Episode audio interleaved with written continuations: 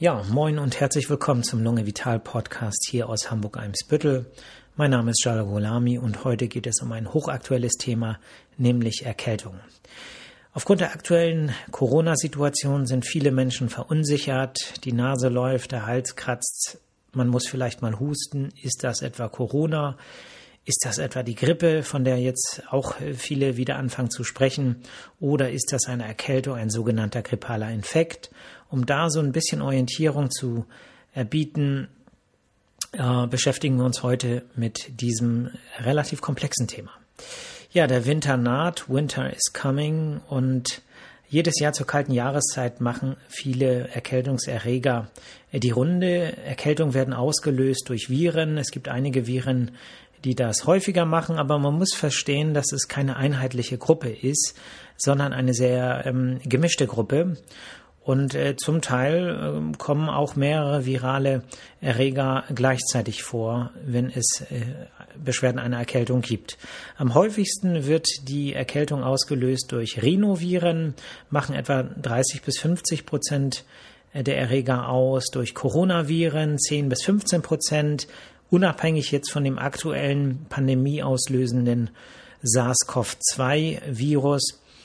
Ähm, 5 bis 15 Prozent der Erkältung werden durch Influenza-Viren ausgelöst, also der Virus, äh, der auch ähm, ähm, der Virus, das Virus, das Virus, das Virus, Entschuldigung, äh, was auch ähm, die äh, Grippe auslöst. Ähm, dann gibt es äh, Viren, die das seltener machen. Das Respiratory Syncytial Virus, abgekürzt mit RSV, etwa 5% der, für etwa 5% der Erkältung verantwortlich. Das Parainfluenza-Virus, auch für etwa 5% der Erkältung äh, ursächlich und weniger als 5%.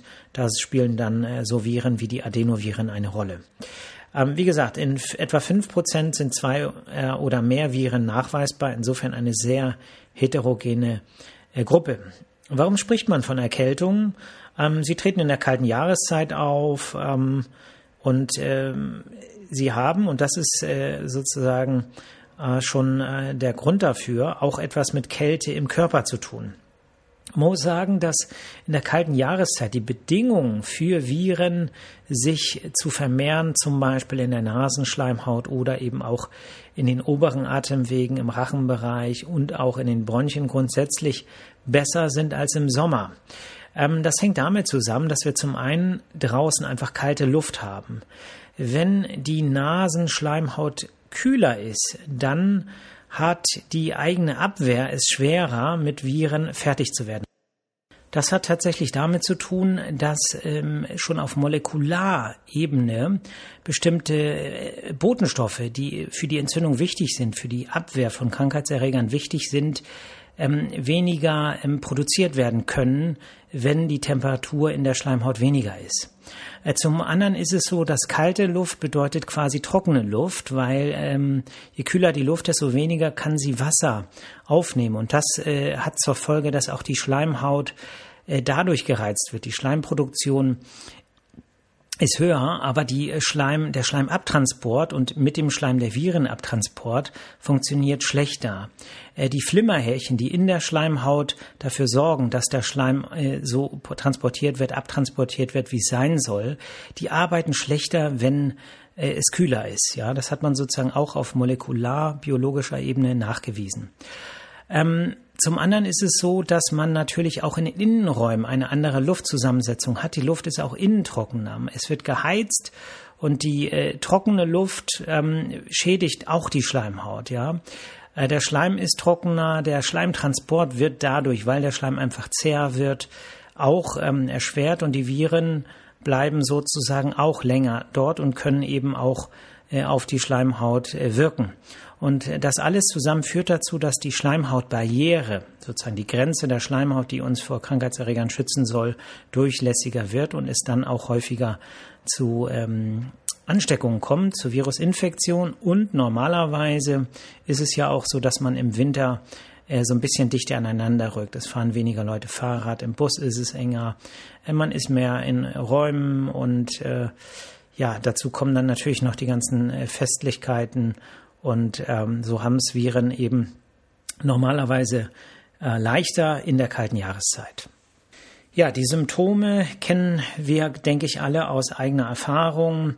Äh, Schnupfen, gestörte Nasenatmung, Niesen, Halsbeschwerden, Husten, insgesamt relativ milde Symptome eines Atemwegsinfektes, der ähm, vor allem die oberen Atemwege, sprich Nase, äh, Rachen und ähm, den äh, Halsbereich betrifft und in der Regel so sieben bis zehn Tage äh, einen beschäftigt und selbstlimitierend ist. Das heißt, irgendwann hört das in der Regel auch auf. Man muss aber wissen, dass es auch zu Komplikationen kommen kann. Im Anschluss an eine Virusinfektion kann es äh, zu bakteriellen Superinfektionen kommen. Man muss sich das so vorstellen, die Schleimhaut ist durch ein Virus geschädigt, die Barriere ist durchlässiger und die Bakterien, die auf der Schleimhaut sonst ähm, friedlich leben, haben jetzt die Möglichkeit, ähm, zu einer Infektion zu führen.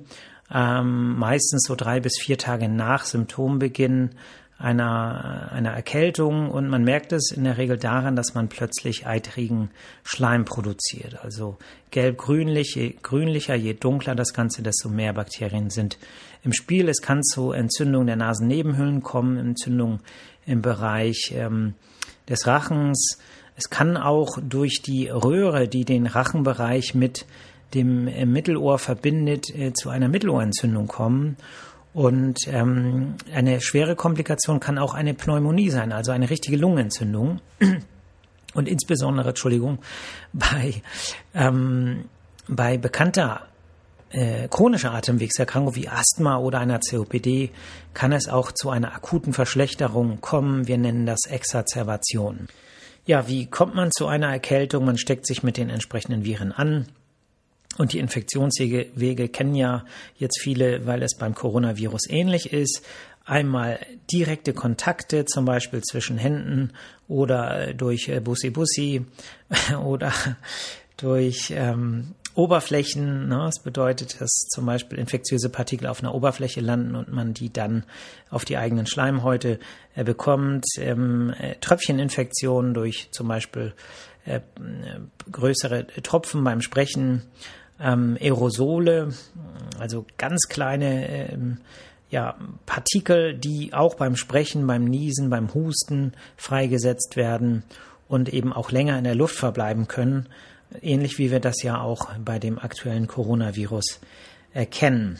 Es gibt innerhalb der ähm, verschiedenen Viren, die ähm, äh, eine Erkältung auslösen, einige Unterschiede. Und an einigen Stellen ist es interessant und auch in Bezug zur Abgrenzung auf das Coronavirus äh, oder das Grippevirus äh, wichtig. Also zum Beispiel ist es so, dass die Schleimhautschädigung durch die Rhinoviren, die ja in den meisten Fällen für eine Erkältung ähm, verantwortlich ist, ne, im Herbst bis zu 80 Prozent der Erkältungen werden durch Rhinoviren verursacht, ähm, die schädigen zum Beispiel die ähm, Schleimhaut relativ wenig. Ja, das ist anders als beim Influenza-Virus oder bei den Adenoviren, wo es zu ausgeprägten Zellschädigungen kommt. Auch die Inkubationszeiten ähm, unterscheiden sich. Zum Beispiel Rhinoviren, ne, Hauptverantwortlicher für Erkältungen, da beträgt die Inkubationszeit 10 bis 12 Stunden, während es beim Influenza-Virus ein äh, bis sieben Tage ist. Und wir wissen ja, beim Coronavirus kann das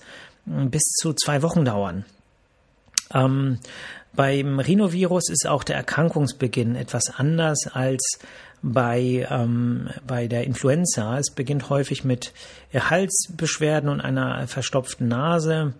Und äh, bei der Influenza, es gibt ja eine Podcast-Folge von mir über die Influenza, aber beim Influenza-Virus ist es so, es ist ein plötzlicher Erkrankungsbeginn ähm, häufig mit Fieber, allgemeinen Symptomen, Gliederschmerzen und eben auch Zeichen eines Atemwegsinfektes, Schnupfen, Halsbeschwerden und ähm, auch ähm, Husten, also Beschwerden der tiefen Atemwege können da natürlich auftreten.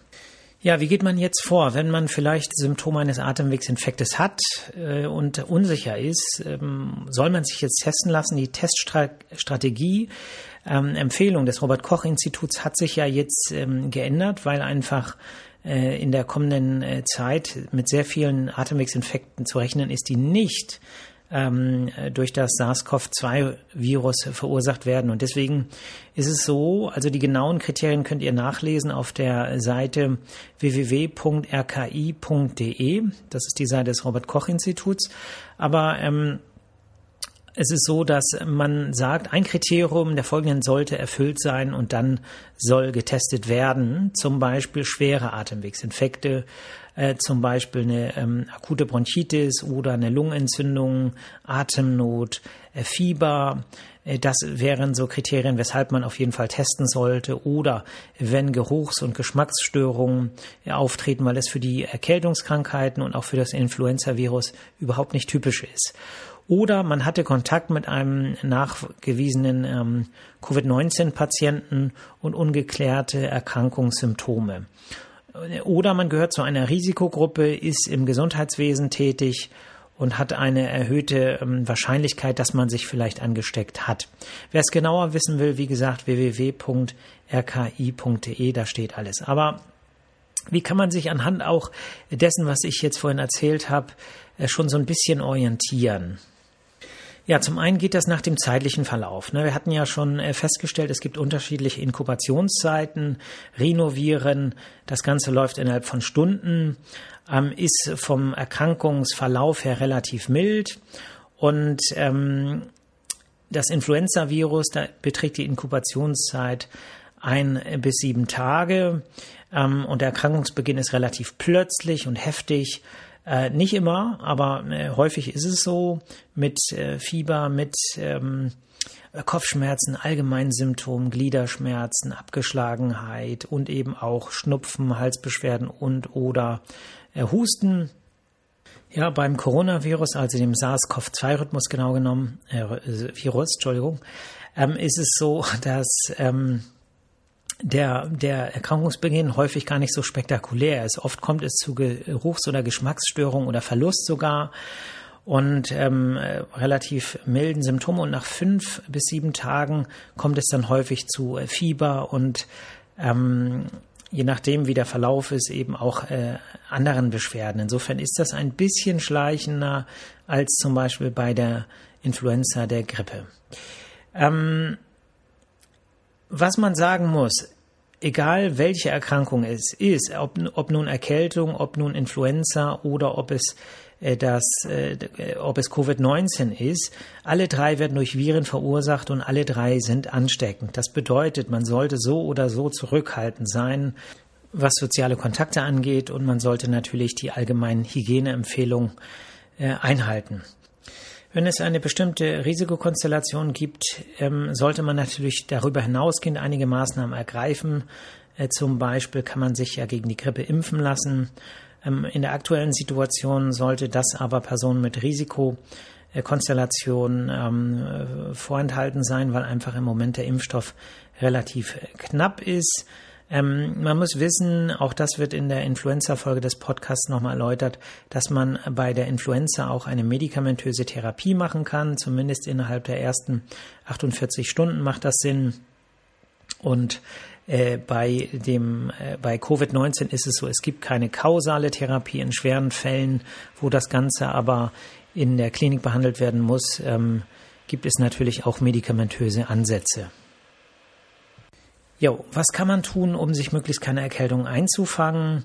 Ähm, es ist ja so, dass durch die aktuellen Maßnahmen gegen die Corona-Pandemie ähm, die Wahrscheinlichkeit ja, und das ist vielleicht ein kleiner positiver Nebeneffekt, ähm, die Wahrscheinlichkeit ist gesunken, sich jetzt eine Erkältung einzufangen oder gar die Grippe, ähm, weil wir einfach Abstand halten, die sozialen Kontakte natürlich ähm, zurückgefahren sind und äh, durch den Mundschutz äh, und die Sensibilisierung der ganzen Bevölkerung auf zum Beispiel das Thema Händehygiene ja da äh, sehr präventiv auch gegen andere Krankheitserreger wirken. Das ist ein, eine positive Sache und ich hoffe zum Beispiel auch, ne, man ja immer das Positive in den Dingen sehen, dass das etwas ist, was bleibt. Ja, das Bewusstsein für Händehygiene zum Beispiel und ähm, das tut, tut im Prinzip uns allen gut.